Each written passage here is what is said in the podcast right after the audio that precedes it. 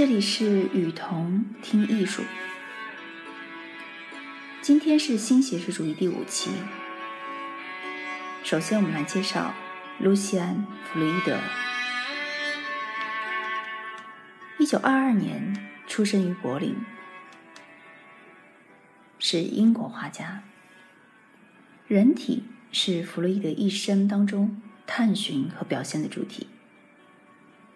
在他的一张张画布下，各种体态的男人和女人，一丝不挂地躺在或睡在其工作室的沙发或者床上。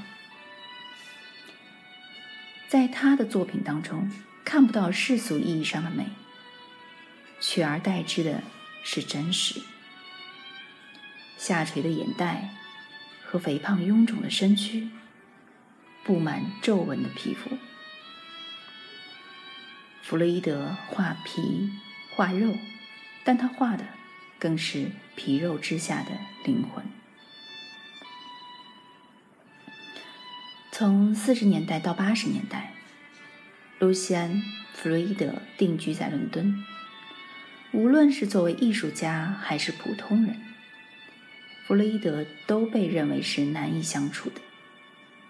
他将自己处于孤僻和封闭的状态。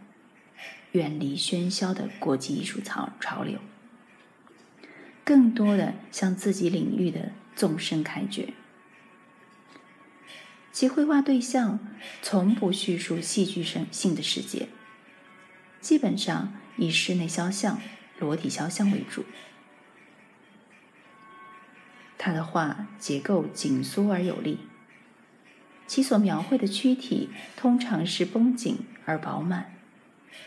笔触显露，有时呈现出无序、粗鄙的状态。在这一点上，他的一些作品具有某种表现性的效果。关于色彩，他说：“我不要人们注意色彩，我要的是一种生命的色彩。”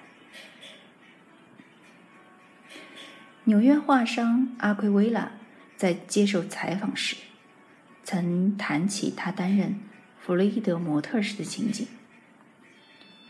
他说：“弗洛伊德每天作画的时间相当长，往往同时进行两到三张画作，分白天与夜晚两个时段进行。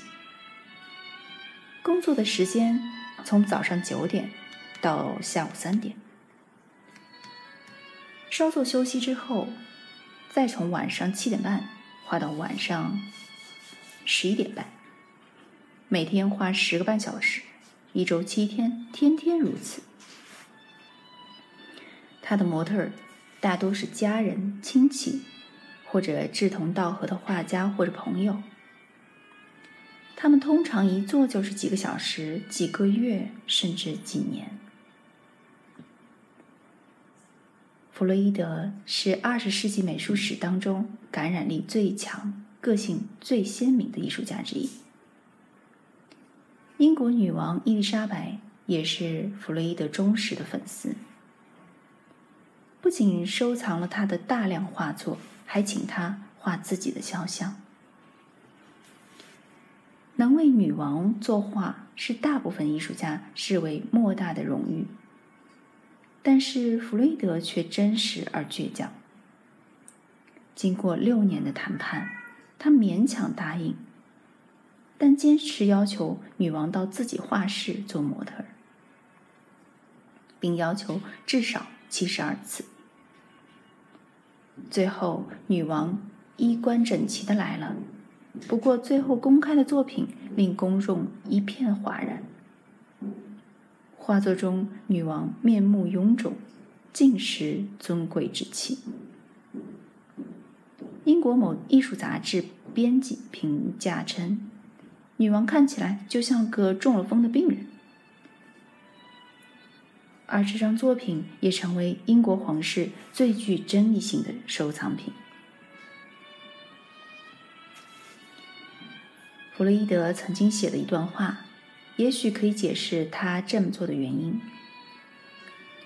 艺术家永远不需要成为自己的囚徒，风格的囚徒，名誉的囚徒，大笔财富的囚徒。弗洛伊德一生创作了大量的作品，他一直坚持画画，直到生命的最后一刻，他仍在工作。